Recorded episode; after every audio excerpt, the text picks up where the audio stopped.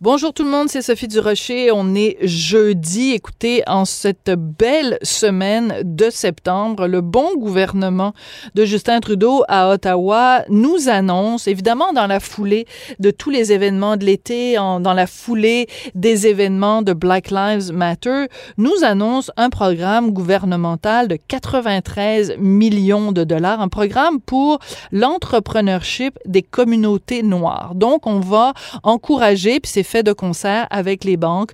On va encourager en particulier les entrepreneurs euh, et les entreprises de la communauté noire. Bon.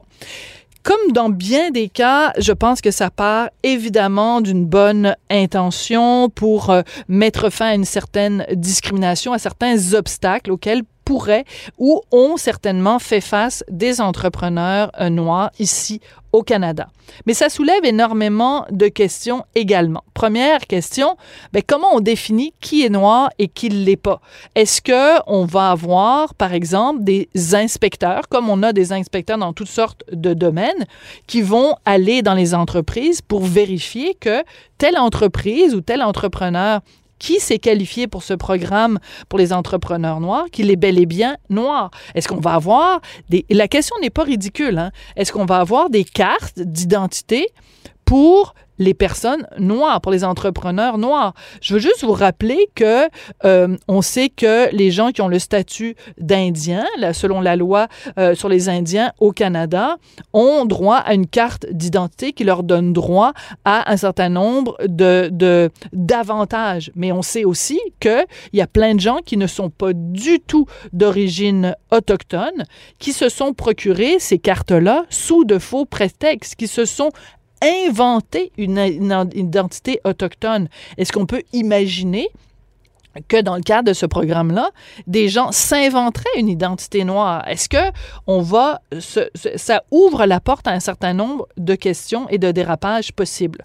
L'autre question que les gens se posent, et je trouve que ce sont des questions qui sont légitimes, pourquoi avoir un programme entrepreneur noir si on n'a pas aussi un programme pour aider, par exemple, les gens qui viennent du sud-est asiatique, les gens qui viennent du Moyen-Orient, euh, qui sont peut-être eux-mêmes victimes de discrimination? On l'a déjà prouvé, des gens à l'emploi, quand ils soumettent leur CV et qu'ils ont un nom à consonance arabe, ben, ils ont moins de chances d'être rappelés pour un entretien, pour obtenir une job. Donc, si c'est vrai pour obtenir un emploi, c'est peut-être vrai également pour obtenir du financement à la banque, est-ce qu'il n'y aurait pas lieu à ce moment-là de, d'enlever les obstacles à l'entrepreneurship de gens qui sont originaires d'Asie ou originaires du Moyen-Orient?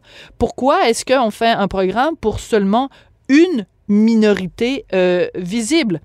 Et il y a un autre point que je veux soulever qui est peut-être plus délicat, mais je vais quand même y aller. Vous me connaissez, j'ai peur de rien, j'ai peur de personne. Je trouve ça assez particulier quand Justin Trudeau a fait sa conférence de presse pour annoncer ce programme-là sur l'entrepreneurship euh, des communautés noires. Il était donc au Lutrin et il y avait derrière lui euh, différents représentants de la communauté euh, noire. Et c'était assez particulier de voir donc Justin Trudeau, un homme blanc, à l'avant, entouré de gens de la communauté noire qui applaudissaient à la moindre de ses paroles, alors qu'il y a quelques mois seulement, rappelons-nous, ce même Justin Trudeau était impliqué dans une histoire de blackface. Pas une fois, pas deux fois, trois fois dans sa jeunesse, pas si jeune que ça, il s'est peinturé le visage en noir. Il a ridiculisé les gens de la communauté noire en se plaçant ce qui semble être une banane ou une paire de chaussettes dans l'entrejambe.